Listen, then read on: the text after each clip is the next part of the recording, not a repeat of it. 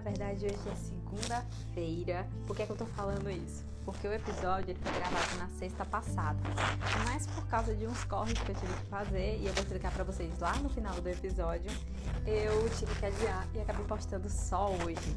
Mas vamos ao que interessa, né? Vamos ao assunto. No final a gente conversa.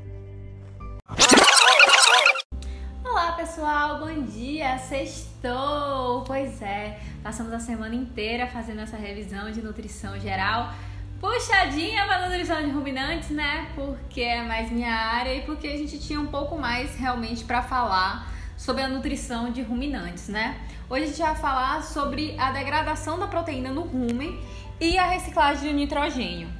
A gente sabe que a proteína contida nos alimentos pode ou não ser degradada no rumen pela ação dos micro-organismos. Já vimos isso essa semana, não foi? A, fração degradável é utilizada para a multiplicação celular, dando origem à proteína microbiana. A proteína microbiana normalmente é a principal fonte de proteína para os ruminantes, seguida pela proteína não degradada no rumen e, por fim, a proteína endógena.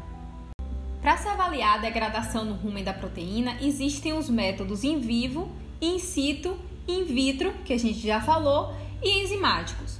O método in vivo de avaliação da digestibilidade, ele é realmente mais prático por ser realizado no próprio animal que você está estudando, o animal da pesquisa. A técnica de digestibilidade in situ consiste na avaliação da degradação de alimentos incubados em sacos de nylon, que foi o que eu fiz outro dia, que vocês viram lá no Instagram passo a passo. E esses sacos estão mantidos dentro do rumen dos animais por uma fístula, são animais fistulados, durante determinados períodos. No meu caso, foram 12 dias, 288 horas, se eu não me engano, não me lembro muito bem as horas. Mas eu acho que rendem 12 dias desses saquinhos lá. E aí você faz a digestibilidade, que foi o que eu fiz com o meu experimento de mestrado, então eu fiz in situ. E você ainda tem a técnica in vitro, que ela foi desenvolvida em 1963 e ela simula os processos de digestão que ocorrem no rumen, só que em laboratório. E utiliza-se para isso o líquido ruminal, famosa DAISY, para o pessoal que conhece aí. O método que eu utilizei, que foi a degradação ruminal in situ, ele divide a fração proteica em três frações, na fração A, na fração B e na fração C. A fração A é referente à parcela da proteína que é completamente degradada do rumen, rapidamente solubilizada que compreende basicamente o NNP, que o pessoal já conhece aí, que é o nitrogênio não proteico, ureia, lembra que a gente já conversou sobre isso? E a proteína contida nas pequenas partículas do alimento que acabam passando pelos poros do saquinho de nylon. A fração C corresponde à proteína que não é degradada no rumen, independentemente do tempo de exposição da amostra ao ambiente ruminal. Mas Daniela, e a fração B você pulou? É porque a fração B é calculada. A fração B ela é caracteriza caracterizada pela proteína insolúvel, potencialmente degradável e é obtida pela diferença entre as frações A e C. Ou seja, é a porcentagem da proteína bruta inicial que foi ingerida, foi digerida da amostra durante o tempo de exposição ruminal. A gente pode fazer aqui, a gente pode fazer 100 menos A mais B. Você soma A mais B ou A mais C e aí você diminui o do 100 ela é afetada pela taxa de passagem do alimento no rumen. Então, tudo que afete a taxa de passagem, tamanho de partícula, tipo de alimento, tempo de degradação, isso tudo vai influenciar nesse tipo de análise. Vamos falar um pouquinho agora sobre a reciclagem da ureia. Quando a ureia ela é ofertada ao animal e essa alcança o rumen, ela é convertida em amônia e gás carbônico pelos micro-organismos ruminais, isso com auxílio da enzima que se chama urease. A amônia presente no rumen, resultante da ureia ou de outra fonte proteica, é utilizada pelos micro-organismos para a síntese de sua própria proteína, até sintetizarem seus requerimentos, determinados pela disponibilidade de carboidratos fermentáveis. O excesso de amônia ele é absorvido pelo epitélio ruminal, transportado via corrente sanguínea até o fígado, onde é convertido novamente em ureia, que é a forma menos tóxica para o animal. Essa conversão ela custa ao animal em torno de 12 quilocalorias por grama de nitrogênio. O pico da amônia no rumen ocorre após a alimentação e tem forte relação com o nitrogênio, com a fonte desse nitrogênio presente na dieta. Qual foi a fonte desse nitrogênio? Então a gente tem muita relação com relação a O pico da amônia no rumen, ele ocorre após a alimentação do animal e tem forte relação com a fonte de nitrogênio que foi ofertada, que está presente na dieta. Quando é fornecida a ureia, o pico da amônia ocorre normalmente de uma a duas horas após a ingestão. Quando são fornecidas fontes de proteína verdadeira, por exemplo, soja, esse pico ocorre entre 3 e 5 horas, estando diretamente relacionada com a degradabilidade ruminal da proteína ofertada. A maior parte da amônia, que não é utilizada pelos microorganismos, tende a ser absorvida pela parede ruminal por difusão e ela é transportada para o fígado via veia porta.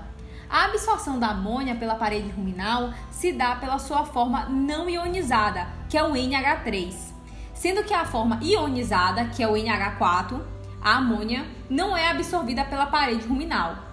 Desta forma, a redução do pH ruminal favorece a ionização da amônia e prejudica sua absorção com consequente acúmulo no rumen, o que não é bacana.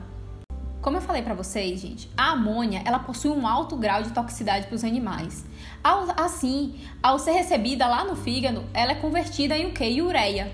Para isso, duas moléculas de amônia são convertidas em uma de ureia.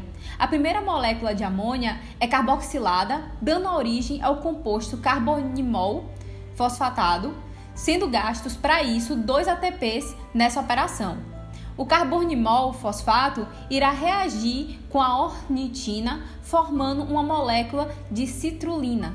A segunda molécula de amônia, ao entrar na reação, é originária do aspartato, que reage com a citrulina, formando argino-succinato. Esse composto é quebrado, regenerando a, ortini, a ornitina e liberando uma molécula de ureia. Eu sei, gente, até para eu falar, são às vezes complexos ou as palavras e os termos, mas isso é bioquímica. Então, quem tem medo da bioquímica, eu tenho medo da bioquímica, eu admito, mas ela é necessária para a gente entender os procedimentos. A eficiência da utilização da amônia pelos microrganismos para a síntese microbiana está diretamente relacionada com a disponibilidade de energia do rumen, ou seja, carboidrato. Reações com excesso de proteína degradada no rumen favorecem excesso de amônia do rumen, que dependerá da quantidade significativa de energia para a sintetização e excreção dessa ureia. Aí a gente entra com outro assunto que é a sincronia. A gente precisa ter uma sincronia entre a proteína disponibilizada no rumen e o carboidrato. Então, mesmo que seja proteína não, é, não verdadeira, né? Pode ser o nitrogênio. Oh, perdão, gente, pode ser a ureia. A excreção de ureia ela representa um alto custo ao metabolismo. A gente viu quanto gasta de energia para poder fazer a excreção dessa ureia. Com desvio de energia para a manutenção das concentrações de nitrogênio em níveis não tóxicos aos indivíduos. Eu sempre pergunto para os alunos, quando eu vou falar de cálculo de ração, eu pergunto a eles: e aí, quanto mais proteína, melhor, né? Porque aí o animal vai crescer. Quanto mais proteína, maior ganho de peso. Quanto mais proteína, mais leite. A pessoa faz, é, bota proteína na dieta. Não, gente. Primeiro, porque você tem um custo financeiro para isso. E segundo, por causa dessa necessidade de gasto de energia do animal para excretar o excesso de amônia do rumen. Então, o que não for utilizado, a gente viu que parte ela é reabsorvida pelo animal e ele vai voltar por pela saliva, então a gente vai ter essa reciclagem do nitrogênio, mas parte é assim excretada para o animal via urina. E essa excreção, esse metabolismo todo, para não deixar a amônia que é tóxica para os animais, é, se acumularem, a gente precisa excretar isso. Então, não. Quanto mais proteína, melhor? Não. Existem níveis e para isso a gente calcula com base nas exigências nutricionais dos animais. Tá joia? Espero que a bioquímica de hoje não tenha pesado muito e que vocês realmente tenham entendido como é que funciona e por que acontece o, a reciclagem de, de, da ureia. Tá joia, gente?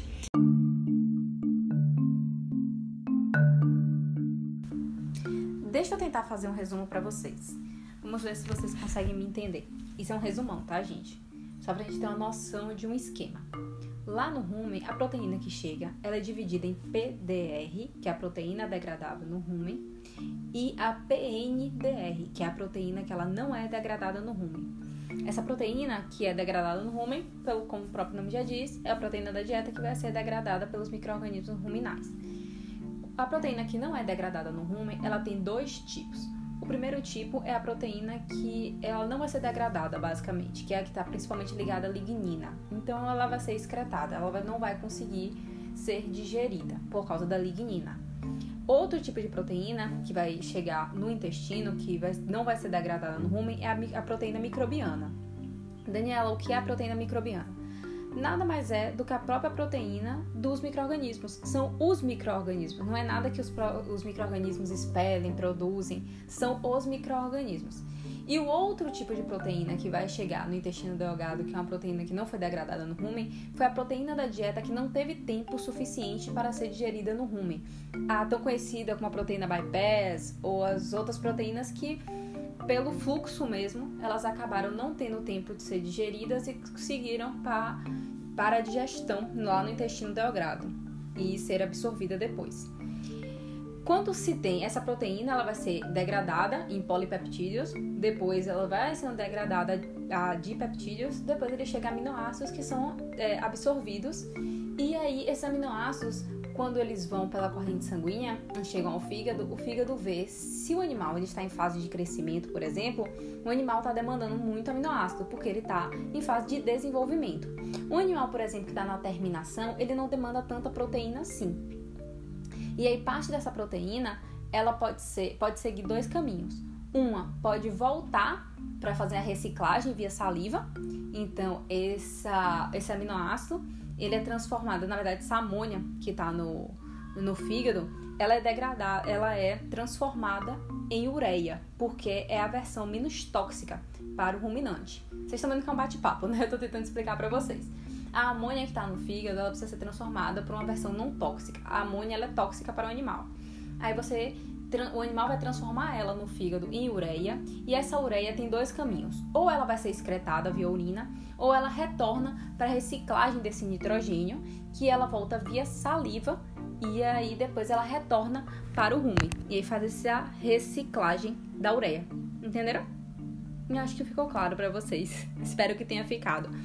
Foi só um resumo agora final para quem não tinha entendido, tentar entender meio que esse esqueminha. Então, quem não entendeu direito o que eu falei, volta aí, três minutos, e vê se consegue entender como é que funciona todo esse esqueminha. Pelo menos para mim ajudou. E espero que ajude vocês também.